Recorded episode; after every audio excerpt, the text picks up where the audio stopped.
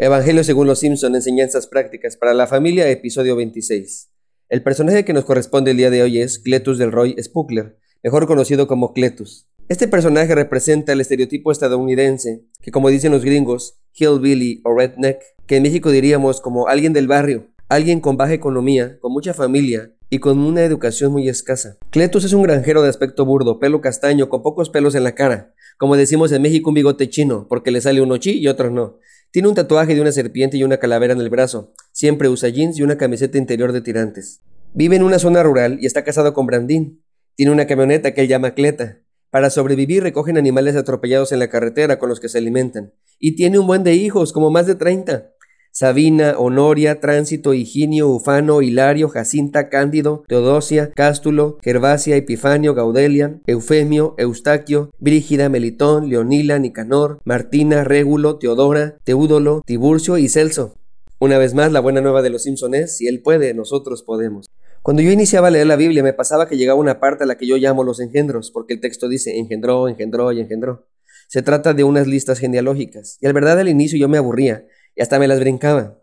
Sin embargo, tienen un propósito muy importante. Miren, el libro de Génesis, que llamamos el libro de los orígenes, también puede ser llamado el libro de las generaciones. La palabra hebrea Toledot, que se traduce como generaciones, también puede significar orígenes o historia familiar. Si tomamos en cuenta que desde Génesis capítulo 3 se promete una simiente, es decir, un hijo o un descendiente, alguien que vendría a aplastar a la serpiente, estas genealogías cuidaban esa línea esperando que esa promesa se cumpliera. Así que todos estos nombres, este árbol familiar, es para mostrarnos el plan de salvación que culminaría en Cristo Jesús.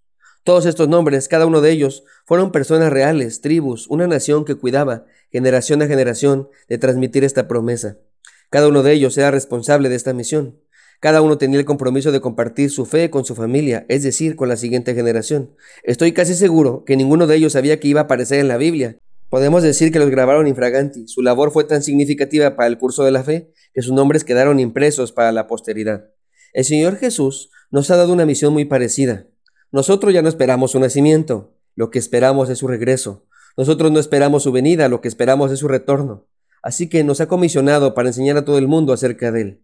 Y Jesús se acercó y les habló diciendo, Toda potestad me es dada en el cielo y en la tierra, por tanto, id y haced discípulos a todas las naciones bautizándolas en el nombre del Padre y del Hijo y del Espíritu Santo, enseñándoles que guarden todas las cosas que os he mandado. Y he aquí, yo estoy con vosotros todos los días, hasta el fin del mundo. Amén. Esto es lo que llamamos la Gran Comisión. Esta es la misión de todos los cristianos. Durante mucho tiempo se hizo mucho énfasis en el verbo ir, así que hubo un despliegue extraordinario de misiones que iban, que salían a predicar las buenas nuevas. Ahora se nos enseña que el énfasis de esta comisión no recae en el ir, sino en el hacer. Este alegre error, y digo alegre porque comenzó un movimiento misionológico por todo el mundo, sucedió porque la traducción del griego al español no era un imperativo, sino un gerundio.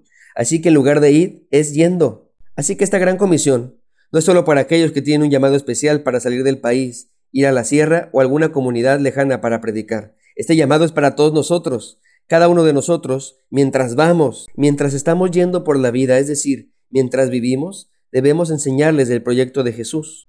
Nuestros primeros discípulos deberían ser nuestros hijos entonces, nuestra pareja, nuestra familia, nuestros amigos, nuestro círculo más íntimo. Muchas veces hemos dejado esa responsabilidad a la iglesia, a los pastores o a los misioneros. Pero Jesús nos dio esta comisión a todos nosotros. Es la responsabilidad de cada uno de nosotros de disipular a nuestros seres queridos. Ahora bien, no se trata de que el día de mañana usted ponga a toda la familia en un plan riguroso de estudio bíblico. Tampoco de que todos los días les obligues a orar. Ni siquiera Jesús hizo eso. La fe cristiana no debe jamás, por ninguna circunstancia, obligarse. Es todo lo contrario. La fe cristiana debe de elegirse en libertad. La fe cristiana jamás se debe de imponer, más bien se debe de ofrecer. Por lo tanto, te ruego en el nombre de Jesús, no obligues a nadie, no presiones, no hagas chantaje, no impongas, no manipules, no hagas de la experiencia más maravillosa del mundo una carga insoportable. Lo que le sugiero es que haga lo que el Señor enseñó, bautícelos, es decir, sumérjalos. Bautizar es una palabra griega que no está traducida ahí, significa sumergir. Y no me refiero que mañana vaya y los avienta al mar o a la piscina más cercana. Me refiero que le sumerja en el amor del Padre, en la gracia del Hijo y en el poder transformador del Espíritu Santo. Hace tiempo me invitaron a predicar a una iglesia y fui a ayudarles unos cuantos meses. Allí había una familia bautiza de esas, así como Cletus, y no me refiero que eran del barrio, sino que ellos provenían de una estirpe de cristianos de mucho tiempo, había un montón de cristianos en su familia, abuelos, tíos y primos, eran pastores también. Provenían de una iglesia muy linda, pero se habían mudado aquí a Cancún, y desde que los conocí, ellos mismos eran lindos hermanos, amables, serviciales, se preocupaban por mi familia y por mí. Sin embargo, estaban batallando con su hijo más pequeño. Se notaba que aquel no quería entrar a la iglesia, estaba de rebelde en la escuela y en casa, entonces lo obligaban a hacerlo. En la mente de estos hermanos cristianos, su solución estaba en Cristo, así que había que llevarlo a la iglesia, sea como sea. Entonces estaba allí el jovencito, a regañadientes, pero estaba. Sin embargo, físicamente sí, pero su mente y su corazón no. Así que decidí acercarme a él y le pregunté que estaba jugando en su celular. Y lo recuerdo muy bien, me dijo Clash Royale. Yo le contesté, yo también lo juego. Hice una cara a él de sorprendido y me dijo, sí. Le dije, sí. Y le enseñé mi celular, pero hice algo más. Le dije, te lo presto y se puso a jugar con otro jovencito de la iglesia. Cada domingo llegaba yo un poco antes y lo mismo yo le ofrecía el celular. Sus papás le decían, no molestes al pastor y yo les contestaba, no es molestia. Además él no me lo pide, yo se lo ofrezco. Bueno, empezó a haber más confianza y este muchacho ya no se esperaba que yo se lo ofreciera. Él me lo pedía y yo contento le prestaba el celular para que él jugara. El colmo fue cuando de plano ya no entraba a los cultos y se ponía a jugar con mi celular afuera del templo. Obviamente sus papás se molestaron. Yo lo estaba alejando de Jesús, así que le regañaron y a mí me dijeron que ya no le prestara el celular. Yo les expliqué que no deberían obligarle, que con nuestra vida deberíamos convencerle que lo que pasa acá dentro en el templo es mucho mejor de lo que pasa allá afuera. Y les expliqué que más que obligarlo había que sumergirlo, por lo que les dije que no le dijeran nada, que él tenía permiso del pastor para estar allá afuera. No muy convencidos aceptaron. Pasaron más o menos dos años, e hice una junta extraordinaria en la iglesia y les desafiaba a estar comprometidos con sus diezmos, a ofrendar y a trabajar, porque no alcanzábamos a cubrir las necesidades de la misma. Mientras unos decían una cosa y otros otra, este jovencito, el mismo que le prestaba yo el celular, levantó la mano. Yo volteé a ver a sus padres para ver qué decían, y tenían también una cara de sorpresa. Así que yo le dije a él, oiga, ¿ya le preguntó a sus papás? Y él me contestó, no, no necesito ni pedir permiso, porque quiero servir a Dios. Yo voy a lavar autos de los hermanos y lo que me den lo voy a dar para la iglesia. Por favor, no obligue a nadie, sumérjalos.